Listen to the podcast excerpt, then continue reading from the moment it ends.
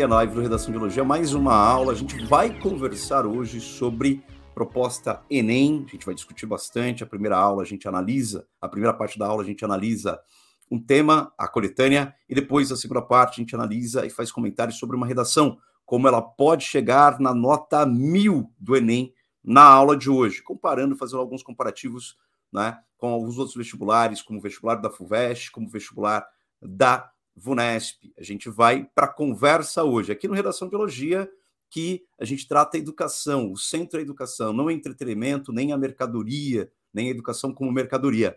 Vamos lá, sempre no nosso sextou, aqui a conversa com parte da equipe do Redação Biologia, e hoje aqui os aclamados, os famosos, Pedro Rodrigues e Anderson Tonângelo. Bom dia, meus senhores, bom dia para vocês, muito bem-vindos para essa conversa, que é um prazer enorme tratar educação com vocês. Bom dia, Pedro Rodrigues. Bom dia, Fabrício. Bom dia, Anderson. Bom dia. Bom dia para você que está nos ouvindo, que está nos assistindo, porque estamos onde? É evidente, estamos no YouTube. Onde mais? No Spotify. Isso mesmo. Redação de Elogia, lives, vídeos, podcasts, entrevistas, análises literárias. É muita coisa. É muita coisa que tem para acompanhar, é muita coisa que tem para debater, porque o que nós, do que nós gostamos, inteligências em diálogo, vem com a gente mais um sextou e não se esqueçam, hoje é análise de redação, vem chegando, vem chegando análise literária, vem chegando comentarmos obras de grandes escritoras, de grandes escritores. Então vem com a gente que o mês de maio, o mês de junho, olha, e aí, Anderson? Salve Pedro, Fabrício, bom dia aí para vocês, bom dia para o pessoal que está acompanhando a gente em mais uma análise de texto, em mais um sextou aí do Redação Ideologia e bora para a análise, bora para o texto, vamos lá. Muito bem, muito bem. Então estamos aqui, Fabrício César de Oliveira, Anderson Tonângelo, como sempre o nosso site aberto aqui na tela, e nós temos de dar o tradicional passeio, não é mesmo? Aqui tem os temas de redação, a descrição do site, aqui vários temas gratuitos, vários temas disponíveis para quem quiser e como quiser.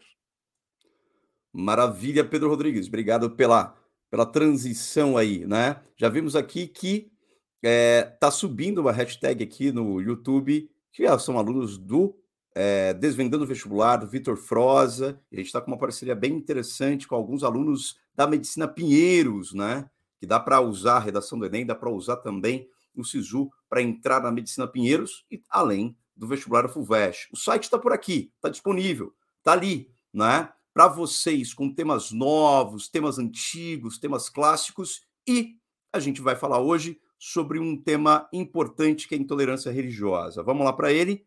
Vamos lá para esse, esse tema que caiu em 2016. Por que, que a gente vai fazer essa análise de 2016? A gente vai dar uma atualizada nesse tema, né? Conversando, o Pedro Rodrigues vai trazer uma transição ali com material específico e maravilhoso da Prefeitura do Rio de Janeiro sobre intolerância religiosa. Mas antes, vamos analisar o que o Enem traz aqui ou trouxe em 2016 de coletânea. Pedro Rodrigues, você que comanda as máquinas aí, Pode colocar, pode ampliar o tema para a gente na tela, meu caro, para a gente fazer uma análise é, substancial aqui dessa coletânea. Lembrando, vamos quebrar alguns mitos, e mitos se destrói com conhecimento, com ciência, com empiria. Então a gente vai olhar justamente algumas dicas do próprio Enem. O Enem de 2016 cobrou o seguinte, né?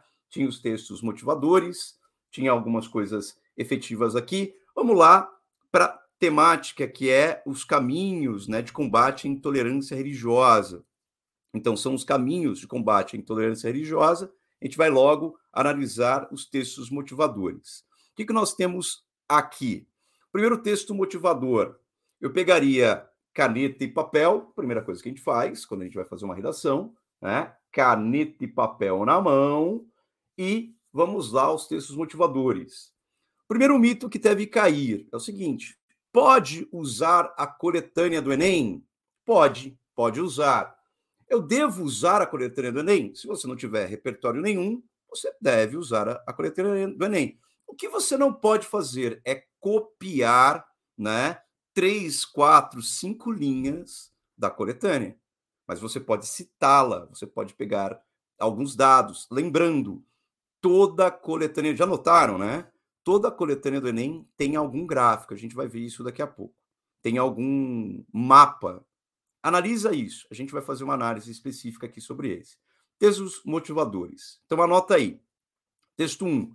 Em consonância com a Constituição da República Federativa do Brasil e com toda a legislação que assegura a liberdade de crença religiosa às pessoas, além de proteção e respeito às manifestações religiosas, a laicidade do Estado deve ser buscada, afastando a possibilidade de interferência de correntes religiosas em matérias sociais, políticas, culturais, etc. Isso aqui está disponível no Ministério Público do Rio de Janeiro. Isso daqui foi coletado pela banca do INEP em maio de 2016. Então, aqui já diz que a Constituição garante liberdade de crença religiosa às pessoas, a todas as pessoas, segundo a ideia do Estado laico, ok? Então, aqui o texto do Enem já trazia essa questão da laicidade do Estado. Texto curto, direto, Constituição.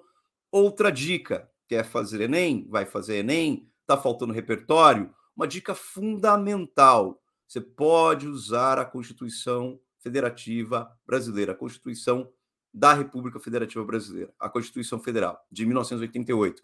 Ela é fundamental porque ela garante liberdades, tá? É uma Constituição cidadã, lembrando que o tema central do Enem, o tema central do Enem de todos os anos é cidadania, ok? Então, o tema central do Enem de todos os anos é cidadania. Presta atenção que ela vai cobrar saídas cidadãs de você saídas, pro, proposições, propostas cidadãs de você, ok? Então, a Constituição Federal é uma boa base de repertório externo, uma boa base de repertório para você inserir na sua redação. Todos os anos. Então, ah, precisa estudar a Constituição inteira? Não, pegar aquelas partes que são fundamentais, o preâmbulo e aí por diante, como a Declaração dos Direitos Humanos, tá? São ali saídas. Ah, não tenho como usar repertório externo. Você tem dois repertórios externos muito fortes aí a Constituição e a Declaração Universal dos Direitos Humanos. Texto 2.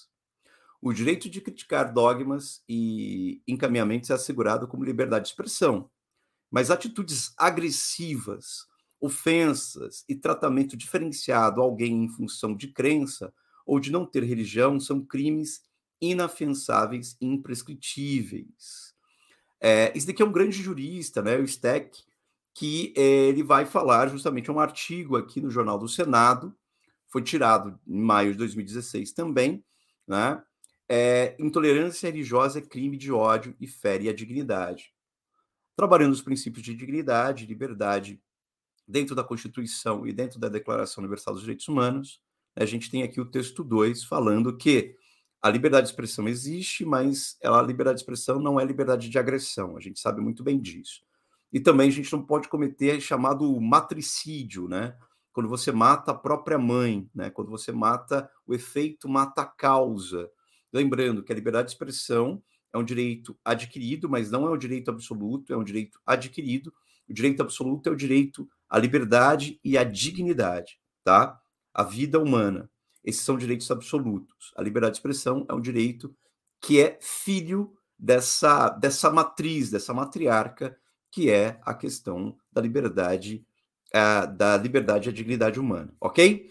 Capítulo, uh, aqui no texto 3, a gente vai para o Código Penal. O que diz o Código Penal é interessante, porque a Constituição é a questão que garante liberdades, e aí você vai ter o Código Penal, que é aquele que penaliza. Olha, segundo o Código Penal, é isso, isso, isso. É muito interessante saber a diferença entre Constituição e Código Penal, né? Então, a Constituição, ela garante lei, leis e liberdades, assim, liberdades e o Código Penal coloca condutas, ó, o que é crime e o que não é crime. Vamos lá, capítulo 1 dos crimes contra o sentimento religioso, ultraje a culto e impedimento ou perturbação de ato a ele relativo. Artigo 208, escarnecer de alguém publicamente por motivo de crença ou função religiosa, impedir ou perturbar cerimônia ou prática de culto religioso, vilipendiar publicamente ato ou objeto de culto religioso, Pena, detenção de um mês a um ano ou multa. Parágrafo único. Se há emprego de violência, a pena é aumentada de um, de um terço, sem prejuízo da correspondente à violência. Ok? Esse é o Código Penal Brasileiro. Está lá, é maio de 2016 que foi verificado. Agora vem o gráfico, vem justamente os números. É sempre muito importante a gente saber ler esse gráfico que ele apresenta, né? Olha só, é um gráfico da Folha de São Paulo, de julho de 2014, e a gente vai dar uma atualizada nele daqui a pouco. O, o nosso Pedro Rodrigues vai trazer isso, e o Anderson vai fazer a transição de comentários. Dá uma olhada. Intolerância religiosa no Brasil, fiéis de, fiéis de religiões afro-brasileiras são as principais vítimas de discriminação. Aqui já tem um dado importante, gente, né? É, o maior número então, de pessoas que sofrem intolerância religiosa, a maior proporção são pessoas de matizes africanas ou pessoas que são ligadas a religiões de afro-brasileiras, né, matizes africanas. Dá uma olhada na questão do número de denúncias por religião, de 2011 a 2014. Né? Você tem ali é, 75 denúncias né, para afro-brasileiras, evangélicos também, segundo proporcionalmente, espírita 27%, católico 22%, ateus 8%, judaica 6%, islâmica 5% e outras religiões. Denúncia a cada três dias, uma denúncia a cada três dias. 213 denúncias com religião eh, não são informadas, em média. É, 20% dos episódios relatados em 2013 envolvem violência física e 12% dos episódios relatados até julho de 2014 envolviam violência física aqui, né? É, então a gente tem alguns dados importantes. O que eu chamaria atenção faria uma intersecção entre as religiões evangélica e afro-brasileira e a, a religião espírita. Eu colocaria, chama atenção que, se você for observar por uma interseccionalidade, Onde está a maior proporção dos evangélicos no Brasil? A maior proporção dos evangélicos no Brasil estão nas periferias. Já notaram isso? Não é? A gente pode fazer uma interseccionalidade aqui. E a maior parte das pessoas de, uma, de religião de matriz africana também estão nas periferias. Se a gente for observar ali, fazer uma interseccionalidade, a questão de violência intolerância religiosa pode estar associado à questão de classe, ok? E se a gente observar também, pode estar associado à questão de raça, de etnia. Então, poderíamos associar que o preconceito e a intolerância religiosa está muito mais vinculado a uma interseccionalidade entre a questão de classe e a questão de raça tá bom? Só uma dica aqui onde vocês podem chegar, né?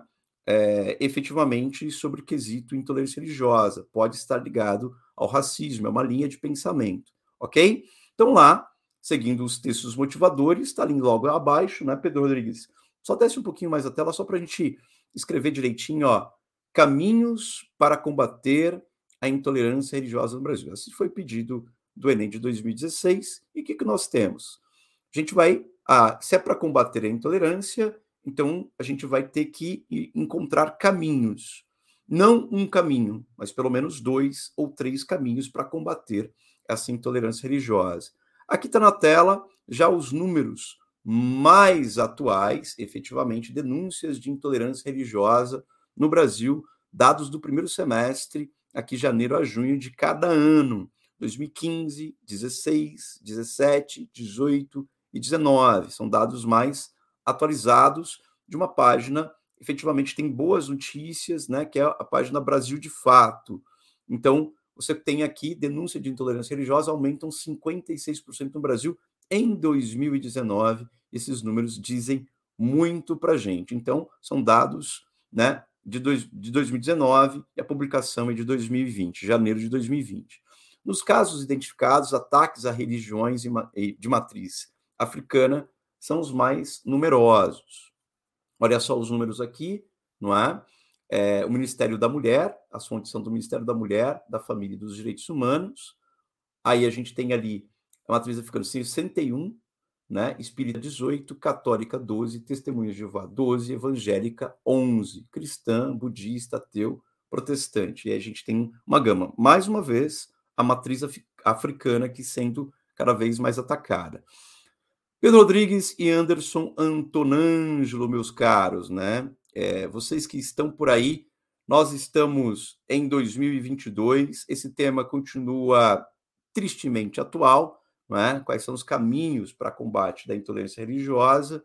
Aqui a gente vai usar um tema antigo para discutir e dialogar efetivamente como isso pode ser atual e como a gente pode combater, encontrando saídas. Por que, que a gente vai fazer um Enem antigo? Por que, que vale a pena fazer um Enem antigo? Bom, vale a pena para a gente entender a dinâmica da proposta do próprio INEP e do Enem. Então, vale muito a pena para a gente se familiarizar com a prova, se familiarizar com a coletânea, como ela é feita, de três, quatro, cinco textos na coletânea, sempre tem um gráfico, você pode usar o gráfico, você pode usar a questão de uma análise e interpretação dos dados. Então, nessa transição da nossa conversa, vamos chamar o Anderson Antonângelo, que está ali, logo, né, ligado aqui, ele vai conversar com a gente.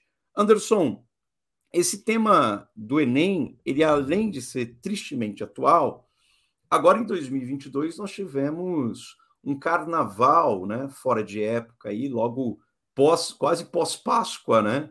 É, foi o carnaval, se não me engano, foi depois da Páscoa, o carnaval desse ano, por causa da pandemia. E como diria o Carlos Brau, quem fez, quem guiou os sambas enredos e o carnaval do ano de 2022 em São Paulo e Rio de Janeiro, parece que foram os orixás, né? E foi é, uma, grande, uma grande dinâmica, uma boa forma de você contextualizar a temática da intolerância religiosa ou formas de combater, caminhos para combater a intolerância religiosa. O Carnaval deu uma dica aí, né? O que, que você acha da coletânea? É, a coletânea, enfim, é um tema antigo, como você falou, o tema é antigo, mas o, o debate é absolutamente contemporâneo né? infelizmente. E é uma coleta para quem acompanha a, as, as, provas antigas do Enem, né? acompanha o formato de tema que o Enem propõe. Esse é um tema clássico né, do, do Enem, com uma coletânea que vai dialogar com Constituição, com é, notícias, com dados, né? Dados é, normalmente são uma boa oportunidade para dialogar com a coletânea no Enem. E a prova do Enem, né, por mais que pessoas digam, é, tenham opiniões diversas, mas vem melhorando ano a ano, assim, a coletânea, né, a seleção dos temas vem melhorando ano a ano, e esse tema, até por um tópico que o Fabrício trouxe aqui, é um tema super importante, né, para a gente entender a questão da intolerância religiosa como um fenômeno não isolado, né, como se muita gente trata dessa maneira, ah, mas é um caso, sim. Né, e nós não acabamos dessa maneira ignorando é, a composição sistêmica e estrutural do problema né, né, dentro da, da, da sociedade.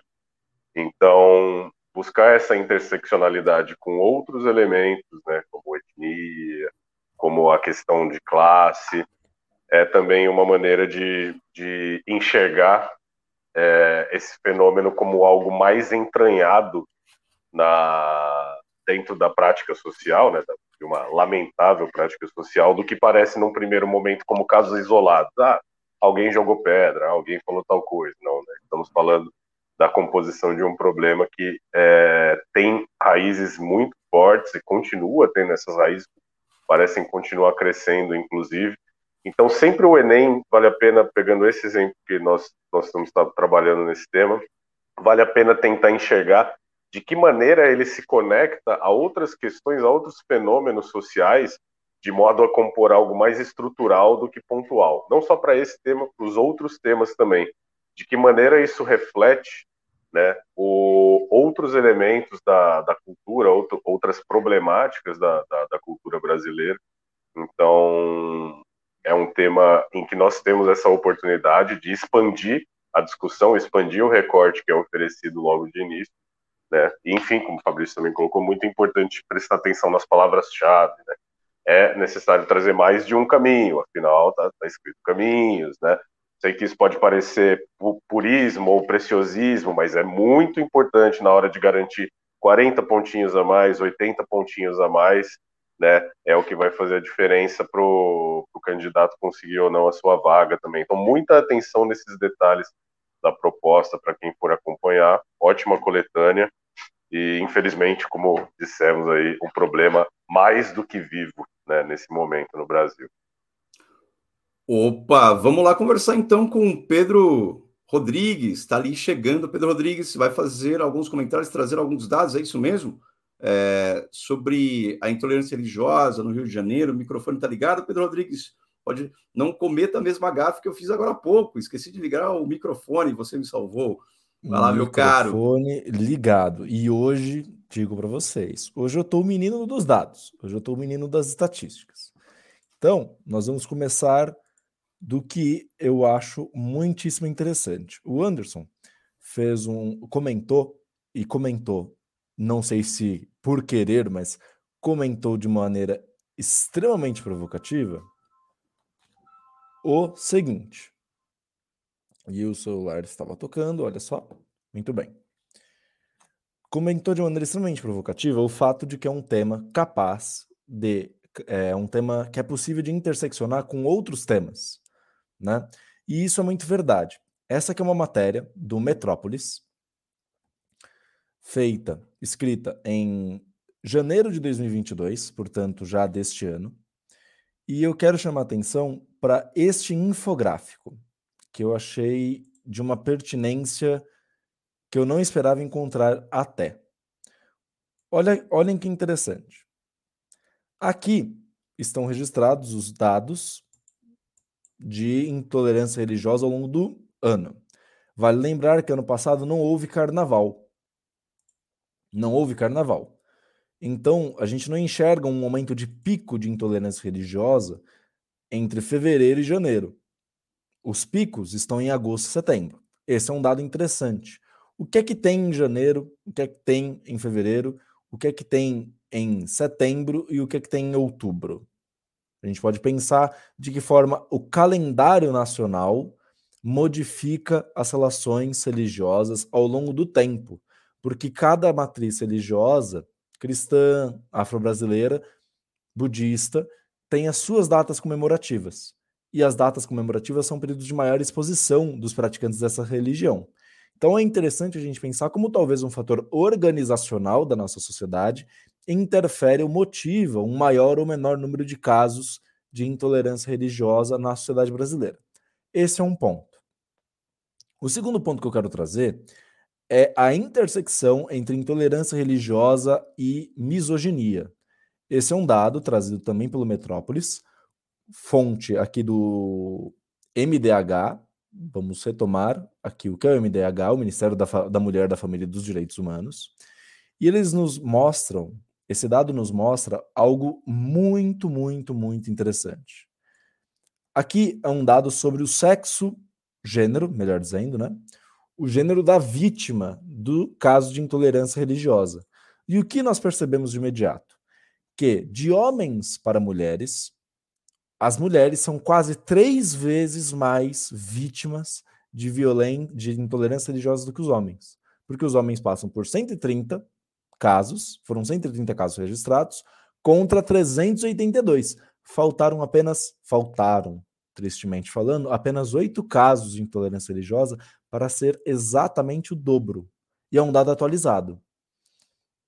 Notem que não identificados ou não declarados compõem mais de 50% dos casos de intolerância religiosa que sofreram os homens, 74 a 130. Então, você poderia, uma pessoa interdisciplinar, poderia pensar: puxa, o Enem tratou, não me falha a memória, em 2015, da persistência da violência contra a mulher. Será que a intolerância religiosa não é uma dessas vias de persistência de violência contra a mulher? E aí nós poderíamos pensar: violência moral, violência psicológica ou mesmo física, já que o dado do próprio Enem de 2016, ele aponta para os casos dos episódios em que, em 2023, em 2013, desculpa, que envolveram violência física. Então já é uma demonstração daquilo que o Anderson disse. é possível você ver este tema e pensar, elaborar de que forma ele se intersecciona com outros temas extremamente pertinentes e problemas que circundam e afetam, se dão no seio da nossa sociedade. O feminicídio, a misoginia é um, o machismo é outro. Porque se é verdade que mulheres sofrem mais intolerância religiosa do que homens, então é necessariamente verdade que homens sofrem menos casos de intolerância religiosa do que mulheres. E aí você pode discutir ou pela via da misoginia, como a violência contra a mulher, ou como a via do machismo, em que homens são mais respeitados em seus direitos, em sua integridade física, sua integridade mental, emocional, do que mulheres.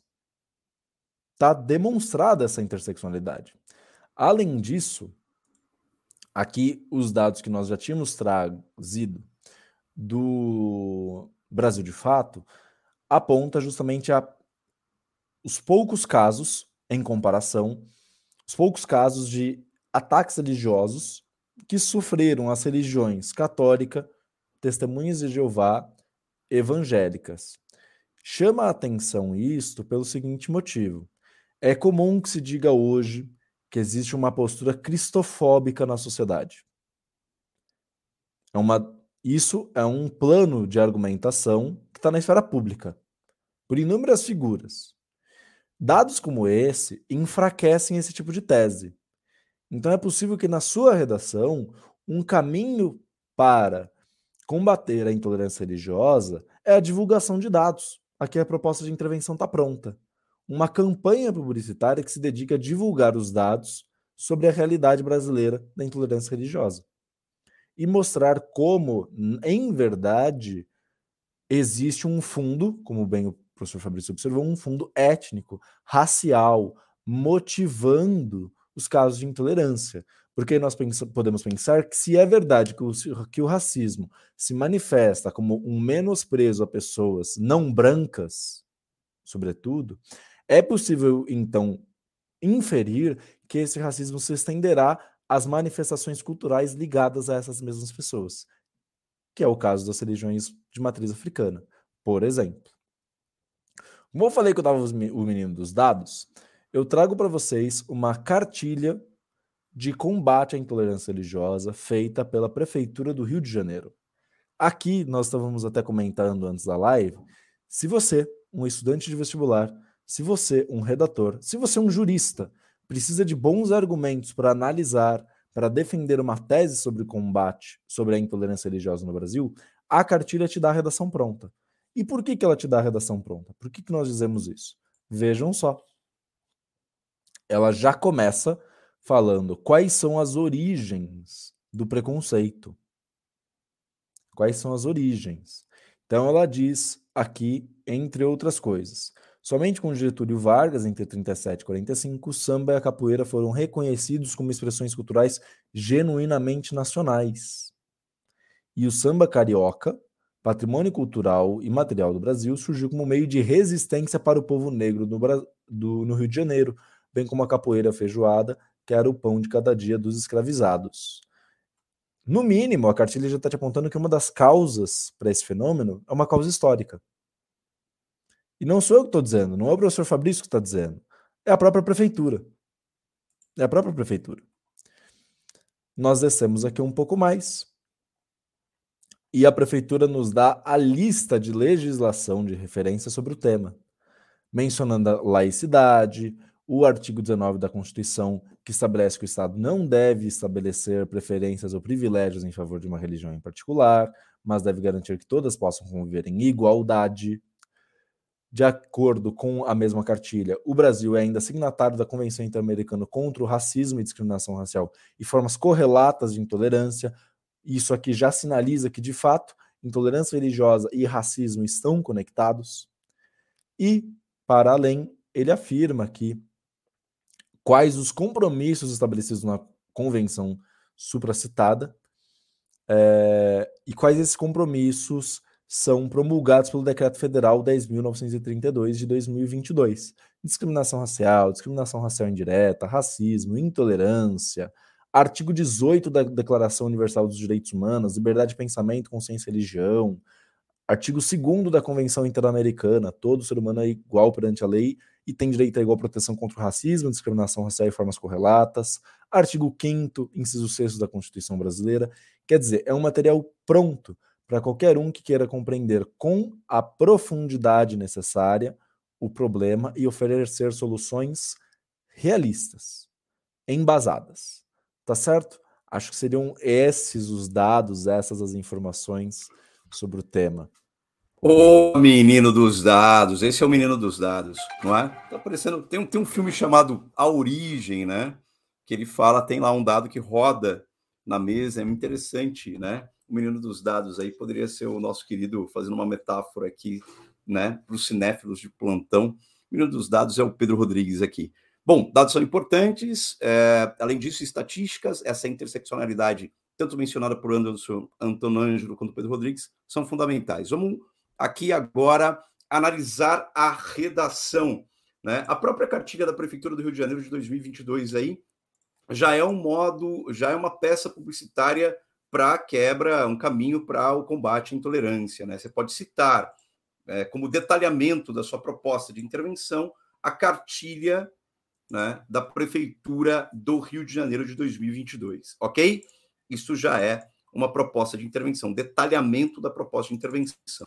Uh, Pedro Rodrigues, Anderson Tonângelo, Pedro Rodrigues vai fazer a leitura, vai fazer a análise, vai fazer os comentários, juntamente com Anderson Tonângelo. Volto daqui a pouco para a gente complementar a análise dessa redação. Essa redação veio, mais uma vez, do grupo seleto, maravilhoso, os estudantes maravilhosos estão ali enchendo ali a live de comentários que vem do Desvendando o Vestibular do aluno da Medicina Pinheiros, que é o Vitor Froza. E aí o Vitor Froza sempre dá dicas, é um estudante né, é, extremamente concentrado, dedicado às questões de educação e também de estratégias de vestibulares.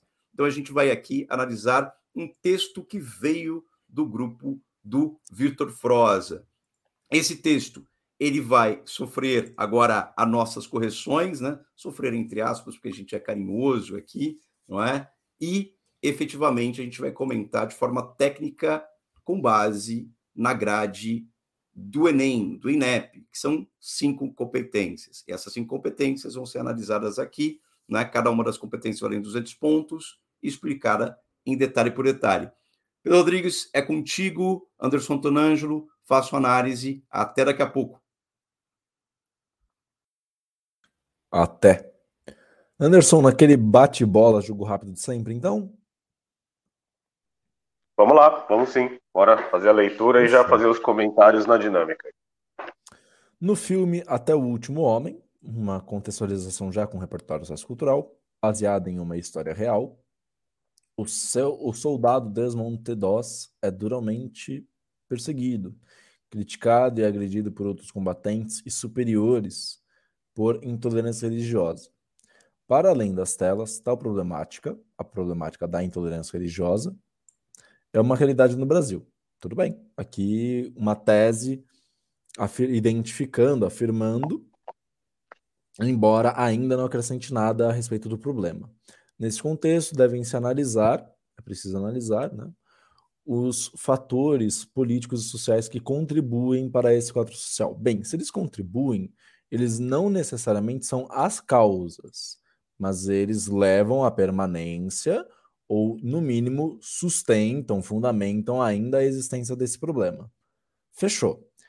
Anderson, uma coisa que eu estava pensando é que esse aluno, essa aluna, esse texto é muito do malandro. Pelo seguinte, o filme Até o Último Homem retrata um caso de intolerância religiosa sofrida por uma pessoa cristã. Certo. O Desmond T. Doss, no filme, é cristão.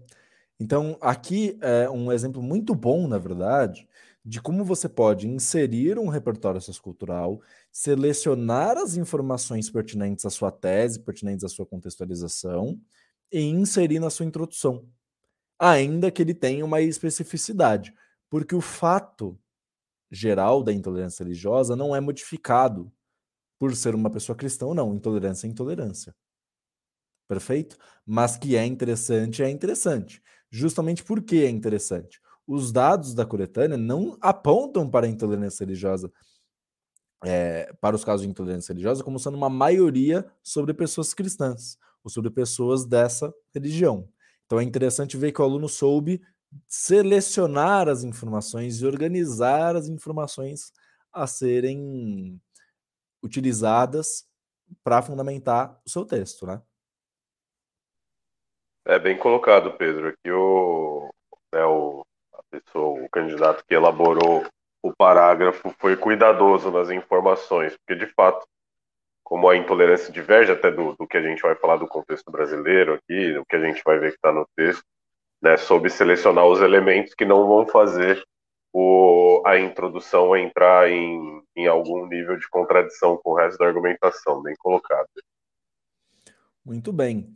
Aqui em linguagem não parece ter nenhum problema a princípio, para além das telas, está problemática na realidade no Brasil. Nesse contexto, devem ser analisar de fato voz passiva, pronome C. Uh, devem se analisar os fatores políticos. A Constituição Federal, federal é com letra minúscula. Ah, mas eu vi no G1 escrito com letra maiúscula. Tá bom, só que Constituição Federal não é o nome do documento. O nome do documento é a Constituição da República Federativa do Brasil. Então, no máximo, é Constituição com letra maiúscula. Constituição Federal, federal aqui é adjetivo, não faz parte do nome próprio. Constituição Federal de 1988 separou o sujeito de predicado, garante a liberdade de crença a todos os brasileiros. Essa vírgula não existe. Entretanto, o Estado não tem garantido que tal direito seja real na sociedade ao deixar impunes os agressores que cometem crimes contra religiosos, como previsto no Código Penal. Aqui, uma boa articulação entre a Constituição Federal, o texto 1, citado no texto 1, e o texto 3, se não me falha a memória. O texto 3 da coletânea que traz justamente o Código Penal brasileiro. Muito bom, um bom aproveitamento da coletânea para estabelecimento de premissas. Constituição Federal de 1988 garante a liberdade de crença, entretanto, o Estado não tem garantido que tal direito seja real na sociedade ou deixar impunes os agressores que cometem crimes contra religiosos, como previsto no Código Penal. É, aqui, né, é, poderia ter uma especificação, como previsto no Código Penal o quê? Previsto a punibilidade, né? Previsto a punição. Então, talvez fosse o caso de não ter garantido que tal direito seja real na sociedade, ou deixar impunes os agressores que cometem crimes contra religiosos, ao contrário do previsto no Código Penal. Porque se estão sendo impunes, e o Código Penal prevê a punidade, a punidade, né, a punição dessas figuras criminosas, então é ao contrário, e não como previsto, né? Aqui é um detalhe de linguagem que poderia estar mais bem feito.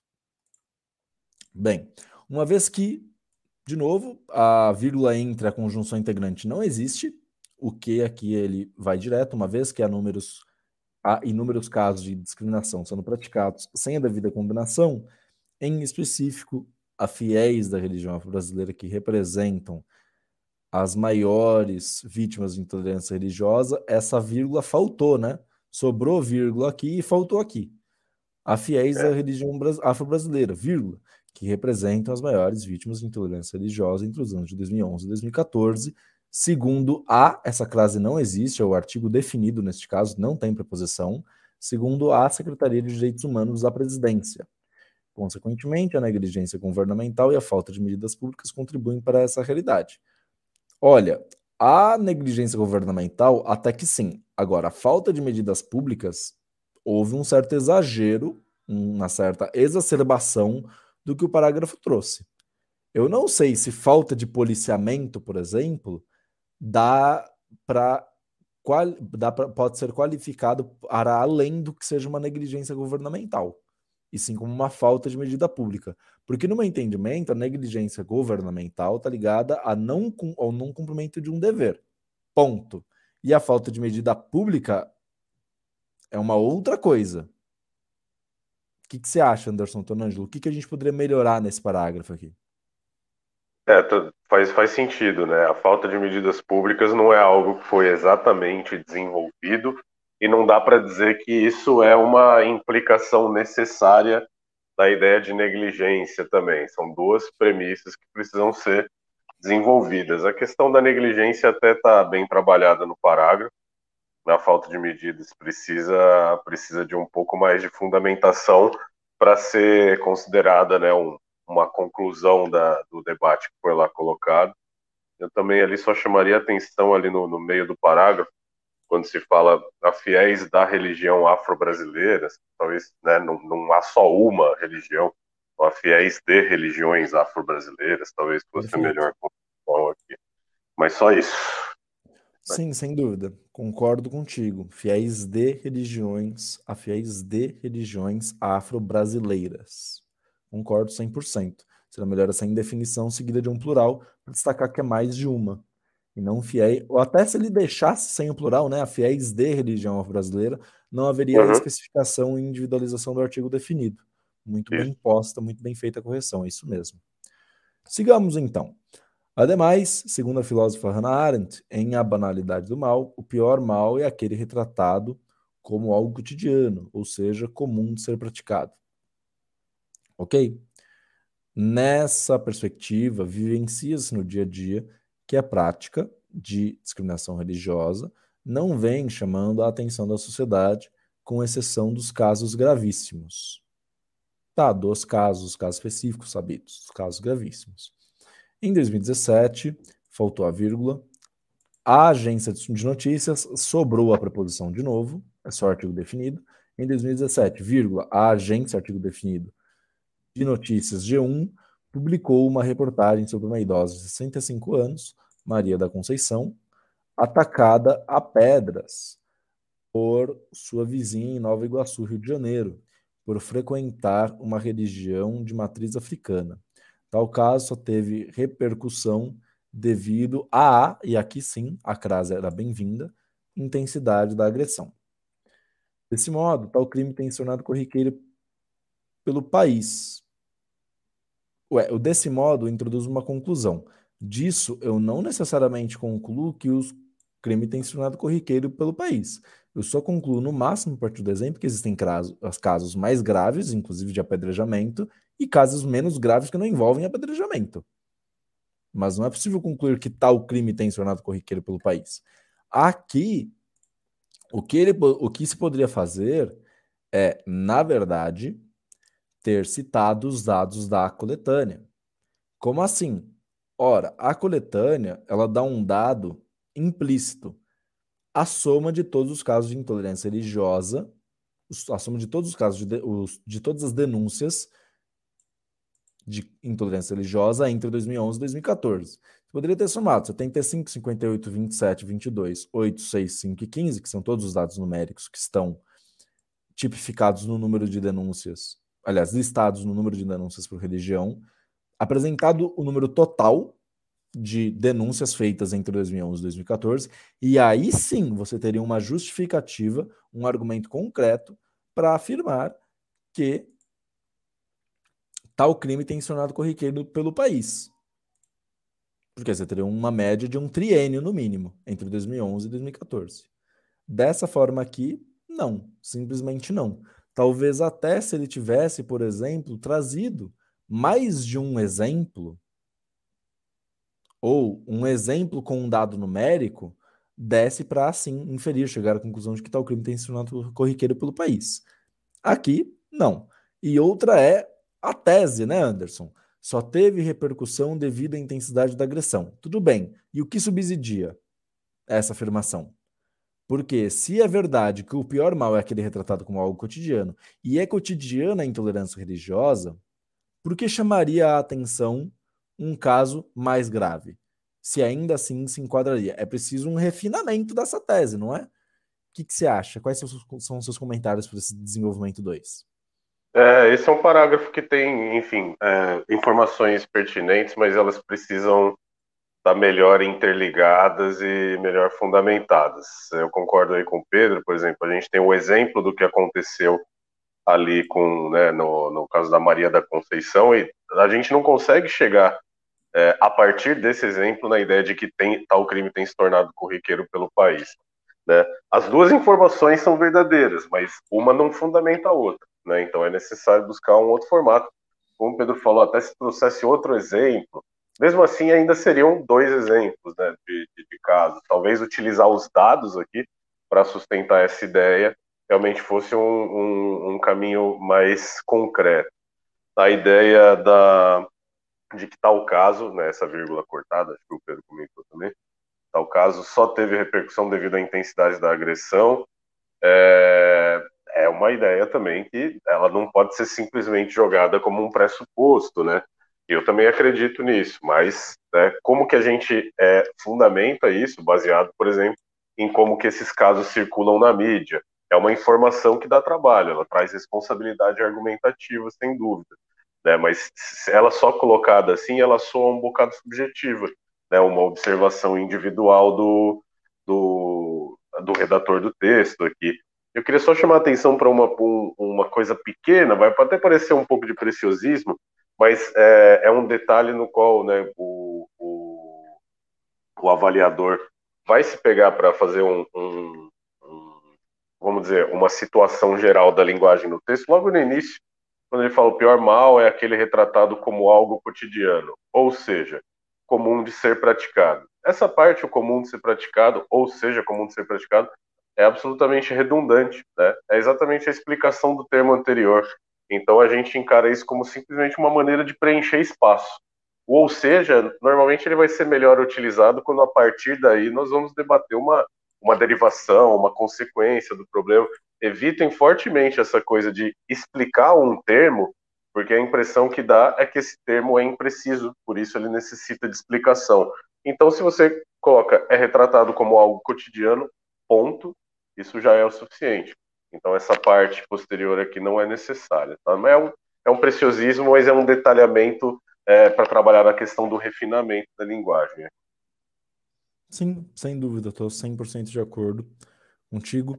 Eu só acrescentaria que, quando vocês trouxerem uma partícula explicativa como ou seja, como o Anderson disse, não apenas expliquem, mas, se possível, tragam um elemento implícito, inferível, que você, vai tra você trará a explicitude. Então, aqui, o pior, o pior mal é aquele retratado como o cotidiano. Se é cotidiano, é comum de ser retratado, é evidente, mas isso não é bem inferível, é exatamente o que você está dizendo. Agora, o que é inferível de um mal retratado como algo cotidiano? Ora, talvez pro... ou seja, há um problema na mídia quanto ao tratamento dos casos de intolerância religiosa. Seria uma saída. É algo é. inferível, porque eu poderia assumir a mídia como esse instrumento de comunicação que retrata os fatos cotidianos com um caráter noticioso, que é exatamente o que a mídia faz. E aqui você não estaria sendo redundante, você traria algo implícito, inferível à explicitude. E aí sim, né, Anderson? Seria um, um exemplo de paráfrase mais interessante. Sim, sem dúvida, exatamente. Traz algo que está implícito naquela questão, como se a gente estivesse descortinando né, um, um elemento do problema e não simplesmente né, é, parafraseando de maneira a reexplicar. Concordo totalmente aí.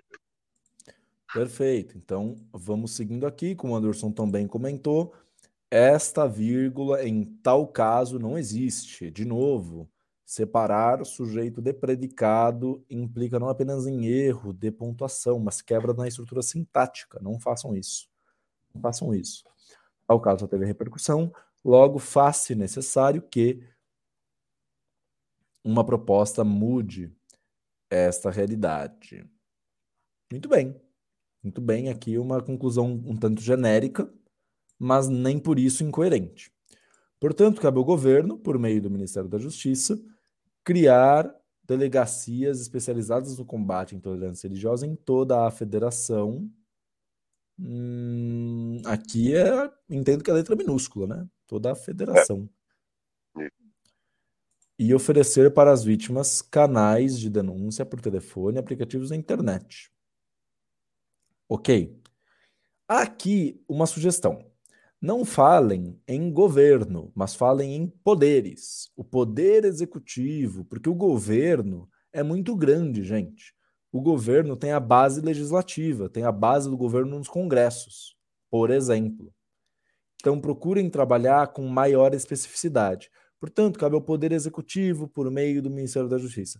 Tá errado dessa forma? Não tá, mas é mais claro você falando do Poder Executivo do que você falando do governo em geral. Percebem? Porque, pensemos, hoje o presidente Jair Bolsonaro conta com aliados na Câmara Legislativa. Um dos seus aliados é o Arthur Lira, presidente da Câmara dos Deputados. E isso é um fato, não há opiniões nisso. Ele conta com um aliado. Este aliado também é governo, justamente por ser aliado. O que não é governo, o que nós chamamos ou de poder judiciário, em tese, ou de, ou de oposição. Percebem? Então, uma especificidade nesse sentido é bem-vinda. Além disso, veicular na TV e nas redes sociais campanhas que informem a população, boa crase, sim, informem a, a população da diversidade religiosa e a necessidade de respeitá-las. Aqui nós temos um agente, um meio modo e o, duas ações. Uma terceira ação, veicular na TV e nas redes sociais campanhas que informem a população da diversidade religiosa, né, informem da, a respeito da, e a necessidade de respeitá-las. Faltou, né, da diversidade religiosa e da necessidade de respeitá-las. São duas coisas sobre as quais se falará. Dessa maneira, tais medidas visam combater este problema a fim de diminuir os crimes de perseguição religiosa e garantir a liberdade de crença. Tais medidas têm por objetivo com o objetivo. Aqui, Anderson, o que, que você acha? O a fim de contribuir entra como um detalhamento do, da, do efeito? A, prin, a princípio, eu tenho minhas dúvidas, né? É, eu, eu acho que dá, dá para sustentar assim, isso como um detalhamento. Assim. Eu não, poderia estar tá, tá colocado de maneira um pouco mais clara, mas acho que dá para dá encarar como um detalhamento. É, aqui uma sugestão seria vocês substituírem esse tipo de expressão neste contexto, tais visam combater, porque o visar é objetivar, é, uma, é um, substantivo, é um substantivo, perdão, um verbo sinônimo de uso semelhante. Então, vocês poderiam dizer, tais medidas objetivam combater. Tudo bem. Mas, a fim, você estabelece apenas um outro objetivo, não um efeito. Então, seria uma ideia. Dessa maneira, tais medidas visam combater este problema, vírgula, diminuindo os crimes de perseguição religiosa e garantindo a liberdade de crença. Porque aí, com a vírgula aí no gerúndio, você tem um resu uma oração adverbial final, mas que não comunica um fim a que se destina a ação, mas sim o efeito dela. E aí sim ficaria ainda mais clara essa relação de detalhamento do efeito de um para o outro. Perfeito? Uma dica de linguagem aqui. Mas, dessa maneira está errado? Não, não está errado. Só pode causar alguma polêmica na identificação de um desse de, disso como um detalhamento do efeito ou não. Anderson, é isso? Algum comentário sobre esse último parágrafo aqui? Não, aqui sem nada a acrescentar, Pedro. Tô, acho que os pontos que você colocou também são os meus pontos principais. Não tenho mais o que desenvolver aqui, não. Uma sugestão seria acrescentar esse termo, essa expressão a respeito de, informar a população a respeito ou sobre a diversidade religiosa. Ficaria mais nítida esta relação em que o, a diversidade religiosa é conteúdo do verbo informar. Informa-se, aliás, o conteúdo semântico do verbo informar. Informa-se, informa-se sobre o quê? E aí o a respeito de, o sobre, deixaria isso mais evidente. Tá bom? Fabrício César de Oliveira já está por aí, então é hora de falarmos de nota, é isso mesmo? É isso mesmo, Pedro Rodrigues. Nota para essa redação, que foi uma redação acima da média, porém, ainda não atingiu a nota máxima, mas com essas dicas dadas por vocês, chegaria facilmente a nota mil do Enem. A estrutura está boa, tem algumas questões de linguagem, né? Algumas crases que não são, outras, né? Algumas coisas ali, arrumar isso direitinho, algumas vírgulas, né? Separando sujeito de verbo, é? logo no início, na primeira linha né, do segundo parágrafo, ali a gente tem um exemplo especificamente, e eu já comento que essa redação é bem malandra, bem malandrinha. Por quê? olha só, a sacada que o Pedro Rodrigues deu é o filme como contextualizador até o último homem ali, não é?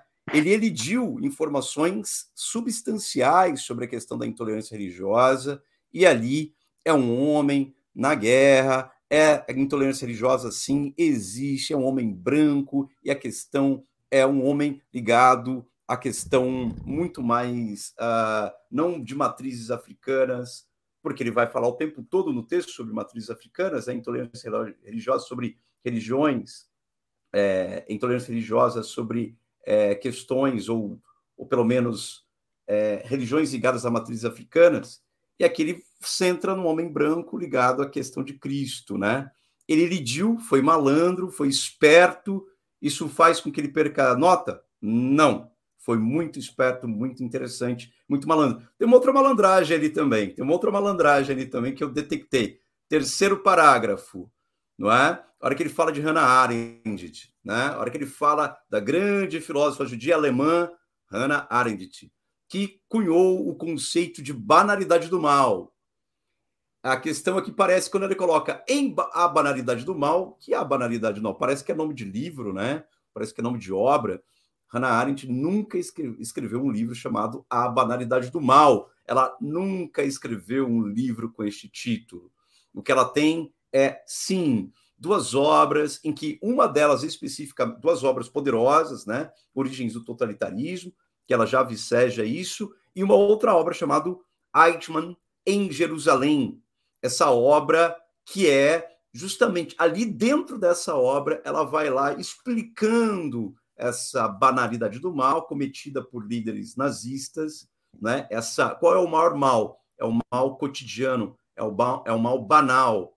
Lá ela fala assim, olha, então existe uma banalidade do mal. Então aqui, por que foi malandro? Porque essa redação é malandra. Ademais, segundo a filósofa Hannah Arendt, em né, as origens do totalitarismo ou é, é, Eichmann em Jerusalém, aparece, cunhou o conceito de banalidade do mal, que é, né, o que é aquilo que define como pior mal, é aquele retratado como algo cotidiano. Ou pode ser uma outra saída aqui, segundo a filósofa, e o conceito, trazendo o conceito de banalidade do mal, e aí por diante, não precisa falar a obra especificamente. Para fazer redação do Enem, para fazer redação dos vestibulares, você não precisa ler as obras clássicas da filosofia. É sempre bom, é sempre bom, mas não precisa né? A gente gosta de ler Hannah Arendt, mas você não precisa, mas saber exatamente quem cunhou, onde cunhou, se existe um livro ou não, isso é muito importante. Isso basta um Google para é, formular aí. Eu gostei da redação, conteúdo alto nível, é, linguagem também eu tiraria em linguagem, não chegaria a 200 pontos de linguagem, 160 de linguagem, estou pendendo aqui para 120, 160 de linguagem. É, conteúdo daria, sim, um 200, 160 talvez. Proposta de intervenção, proposta de intervenção. Eu não fiquei satisfeito com esse detalhamento da finalidade. Eu daria 160. Então, a minha nota ficaria entre 880 e 920, perdendo competência 1, linguagem, competência 2, um pouquinho de conteúdo, talvez, talvez, na maldade, na mão pesada, na mão Pedro Rodrigues, talvez 160, mas 200 pontos daria de conteúdo, porque para dentro do Enem está legal, está articulado, e uh, 160, 200 ali uh, na construção do texto, 200 pontos de, de, de C3, 200 pontos de conectivos e 160, então na minha mão, no máximo, ou no mínimo, né, ali, 920. Bem, é, para finalizar da minha nota aqui, um último comentário. Esta vírgula aqui também sobrou, em específico a religião, a fiéis da religião afro-brasileira, tá, é, especificamente a religiões de afro-brasileira. Então, há inúmeros casos de discriminação sendo praticados sem a devida condenação, em específico a fiéis da religião brasileira. Neste caso, tirariam as duas vírgulas que estão isolando esse adjunto adverbial, ele não modifica bom? Ou deixaria só essa aqui no máximo, mas essa aqui jamais. A minha nota, eu sigo o relator, pelo, no entanto, não pelos mesmos caminhos. C1 é 160, C2 é 200, Na C3 é 160, perigando para um 120, mas eu vou deixar 160. Vou deixar 160. Assim, eu tô realmente aqui, eu vou esperar ouvir a opinião do Anderson sobre isso, porque ele falou de fatores sociais que contribuem para esse quadro atual. E o fator social que a redação trouxe seria a banalidade do mal. E eu não enxerguei, eu não entendi no D2 de que forma esse fator social, essa banalização do mal, levou ou contribuiu ou contribui para o quadro atual. Eu senti falta, talvez desenvolver esse mesmo argumento, esse fator social. É... No D1 e no D2, no D1 via argumentação com dados quantitativos, e no D2, por meio de uma análise qualitativa, pensando na reação das pessoas, acho que seria um caminho mais acertado. Não tem problema você apresentar um único argumento, quando esse argumento é tão potente a ponto de ser suficiente como justificativa para sua tese. Não tem problema. Então vou esperar a opinião do Anderson para definir se é 120 ou não na C3. Na C4 é 200, tem conectivo encabeçando em pelo menos dois momentos o parágrafo aqui, neste, neste, e não há problemas de uso dos conectivos. Na C5, entendo o que o Fabrício diz, no entanto, como o Anderson falou, acho que dá para encarar como um detalhamento, sim. Tais medidas visam combater e este visar combater tem um fim outro, que é o de diminuir a perseguição religiosa. E eu entendo que não é um segundo fim, mas um fim que orienta o primeiro. Daí um detalhamento. Então, até, até a opinião, até a nota do Anderson, eu estou em 160 na C1, 200 na C2, 160 na C3, 200 na C4 e 200 na C5. Anderson? É, Para mim, as competências 2, 4 e 5 ficariam com 200. A competência 1 com certeza vai para o 160, mas até chama a atenção de quem escreveu o texto, que os erros, os desvios aqui, eles são recorrentes, né? Vírgula e crase. Se tivesse, né, trabalhando com observação em vírgula e crase, tinha matado já alguns, um seis dos desvios que a gente viu aqui isso pode acabar custando mais caro, né? Então, muita atenção na, na, na elaboração, 160 na, na competência 1. Para a competência 3, eu, eu, concordo com o Pedro ali também, né? Da, o parágrafo 2, essa banalidade ficou jogada assim, tá entrelaçada, e depois a gente fala de um exemplo. Então, do nada é, é existe uma banalidade, né? A situação ficou um pouco cotidiana, foi um pouco isolada. Pois existe um exemplo e depois a gente tem a ideia de que isso vai se espalhando pelo país, tá? Bastante desconexo. Periga um 120, mas eu acho que, enfim, principalmente pela fundamentação ali do, do D1, acho que um 160 é factível aqui, mas é, eu, eu acharia absolutamente justificável o 120 na competência 3 também, assim. Então, uma variação entre 880 e 920 finais me parece é, sustentável. Eu acabei não ajudando o Pedro em nada, porque eu fiquei na mesma dúvida que ele aqui. Bom, Mas se eu, a dúvida é, é comum, eu vou pelo não. Então eu, dou, eu já anuncio, minha nota para C3 foi para 120. Já que é pela dúvida, eu vou puxar para baixo, porque se ah. existe a dúvida, a cartilha do Enem, inclusive, ela diz: se a redação atende parcialmente o critério do nível 4, significa que ela não entendeu completamente, ela atendeu o nível 3. Então, Verdade. 120 na C3. Bem colocado, velho o, acho o 120 bem fundamentado, assim, também. 880 acho que cabe aqui para essa idade. É isto, meus senhores, minhas senhoras, é isso. Então, aí o Anderson entrou no modo mão pesada Pedro Rodrigues, é isso. Foi, foi cooptado, foi cooptado pelo modo mão pesada Pedro Rodrigues. E é isso, é isso mesmo. Ó. É, eu, eu, eu tiraria na competência 5, né? Efetivamente, mas essa. Por isso, todo vestibular tem dois corretores no mínimo. A gente sempre vai frisar isso. Todo vestibular são dois corretores no mínimo. Aqui nós estamos em três, justamente para, olha, convence, não convence, é isso. Mas a nota está ali: 880, 920 ou 900 pontos. Se a gente for pegar dois corretores, não é? e a gente for fazer a média, 900 pontos. Não é? 900 pontos, então ali está condizente. As nossas dúvidas a gente colocou aqui para vocês e também argumentou, justificou, tá? É, a minha dúvida efetivamente é que ali a fim de diminuir os crimes, eu considero aquilo ainda finalidade. Pedro Rodrigues e Anderson Antonângelo consideram isso já um detalhamento da finalidade, ok? Um detalhamento do efeito. Essa é a diferença. Então, eles dão é, 200 pontos, eu dou 160. E aí a configuração, essas construções. Tiago pergunta, Pedro Rodrigues, olha as perguntas que chegaram aqui no nosso chat. Vamos a elas? Vamos respondê-las? É contigo, meu caro. O microfone, Pedro Rodrigues. O tema da, trata da intolerância religiosa no Brasil, mas se eu trouxesse exemplos internacionais no desenvolvimento, seria pertinente? Minha resposta, Laís, é pertinente, desde que você demonstre que existe um paralelo possível com os casos no Brasil. Acho que é, é essa a ideia. Então, pensemos o seguinte: recentemente, e eu não estou aqui de novo, né? Monark, o, o podcaster, ele mencionou lá no conhecido podcast com o deputado Kim Kataguiri e a deputada Tabata Amaral, o que, ele, o que ele defende ser a liberdade de expressão, dizendo que seria interessante que o partido nazista é legalizado. Bom, ele disse isso. Dizer isso equivale dizer que o posicionamento nazista é válido para o debate público. Ponto. Só que o discurso nazista tem pressupostos, e um dos seus pressupostos essenciais é o antissemitismo, é a intolerância religiosa.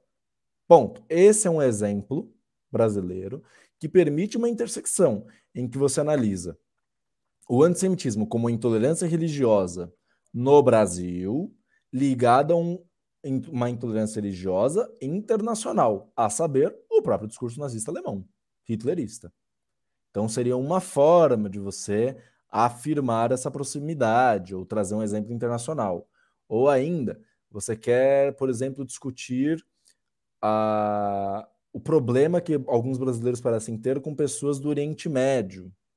Você poderia trazer um exemplo disso e dizer que isso tem um paralelo, ainda tem uma causa, por exemplo, na mídia internacional norte-americana, nos filmes.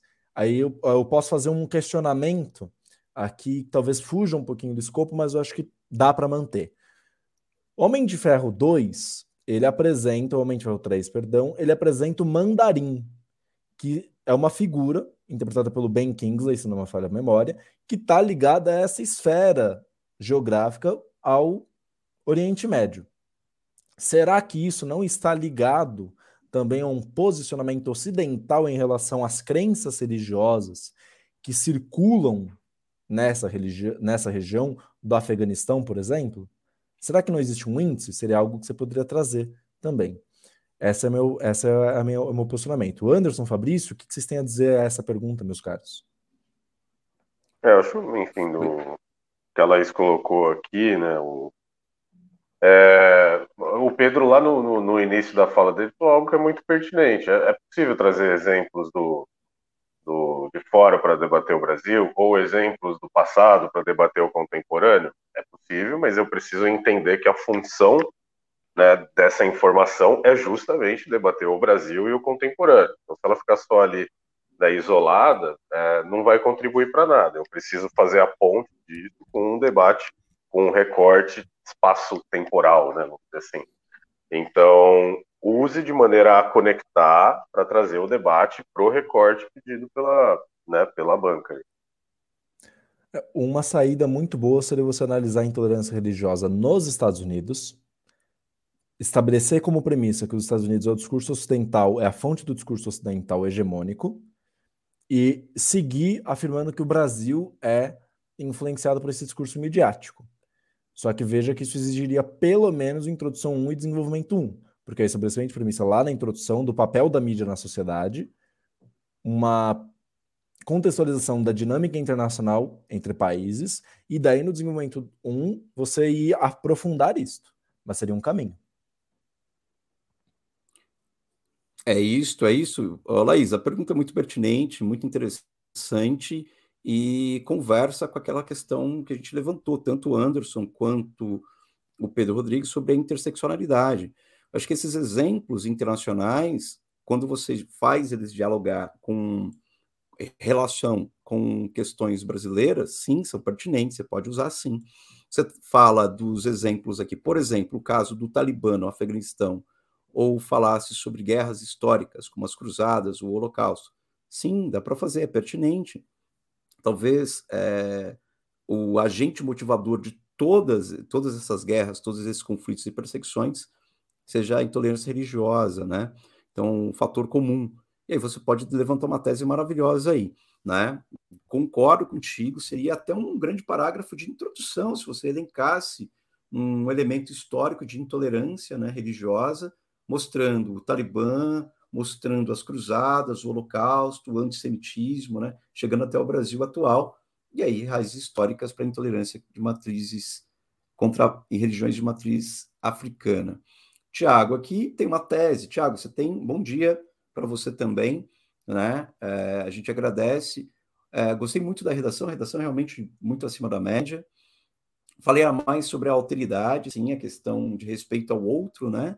E da importância da diversidade para o enriquecimento e é, trabalharmos a convivência e o respeito entre os diferentes. Sim, isso é o seu argumento central. Você já tem uma tese aí, então você pode trazer. A sua redação está praticamente pronta, não é? Então tá tudo em ordem, tudo tranquilo. Mandou bem e aqui a gente está vendo que as perguntas, ok?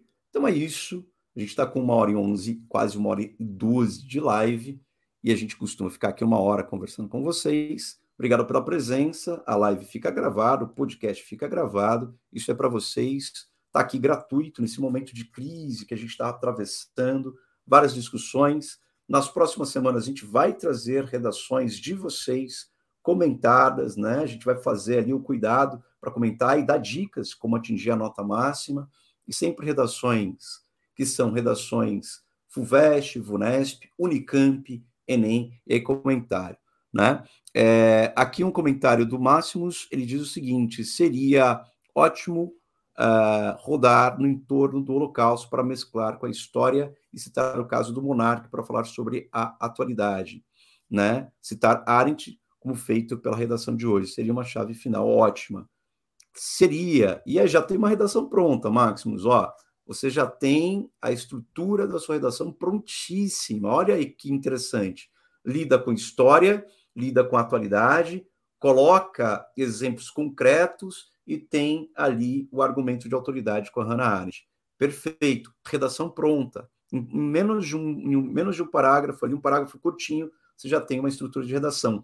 É isto, pensando junto, colocando as inteligências em diálogo para a gente estabelecer os critérios aqui de boas redações e boas coisas para a gente colocar em pauta. Pedro Rodrigues, Anderson Tonângelo, Agradeço, nós agradecemos. Até a próxima. Pedro Rodrigues, você tem um recado? É isso mesmo? Você tem recado para gente? É isso mesmo? Chama, Alguns faz recadinhos. Alguns recadinhos. Primeiro, parabéns máximos, parabéns aqui o Tiago. São realmente propostas muito interessantes. Aqui a dica final da minha parte, antes dos recados de fato, é não se esqueçam, os argumentos são importantes, mas é preciso defender a tese, o ponto de vista ser posto e defendido na redação. Então é ótimo trazer os argumentos, mas também defi de, definam né, o que vocês vão efetivamente defender e pôr na roda, debate, na redação. Os recados são alguns. Primeiro, semana que vem, primeira live, redação de elogia, se não me engano, é Olhos d'Água da Conceição Evaristo, não é isso, Fabrício César de Oliveira? Semana isso que vem, mesmo, isso mesmo, primeira sexta do mês, estreando aí um, um novo momento desses nossos encontros. O segundo recado é: não se esqueçam de compartilhar o vídeo, não se esqueçam de curtir o vídeo. Tem aquele seu amigo que quer assistir uma boa aula, quer entender como é que se analisa a redação Enem, faz chegar nele, por que não? E no Spotify, nos deem as cinco estrelas, por favor. Ajuda demais, ajuda esse conteúdo a chegar em mais pessoas, ajuda a propagar a educação de qualidade e pública para mais gentes. Então é isso, agradeço Anderson, Fabrício, mais uma live com vocês, um prazer imenso e agradeço a todos e todas que nos acompanharam hoje nesta sexta-feira. Um grande abraço.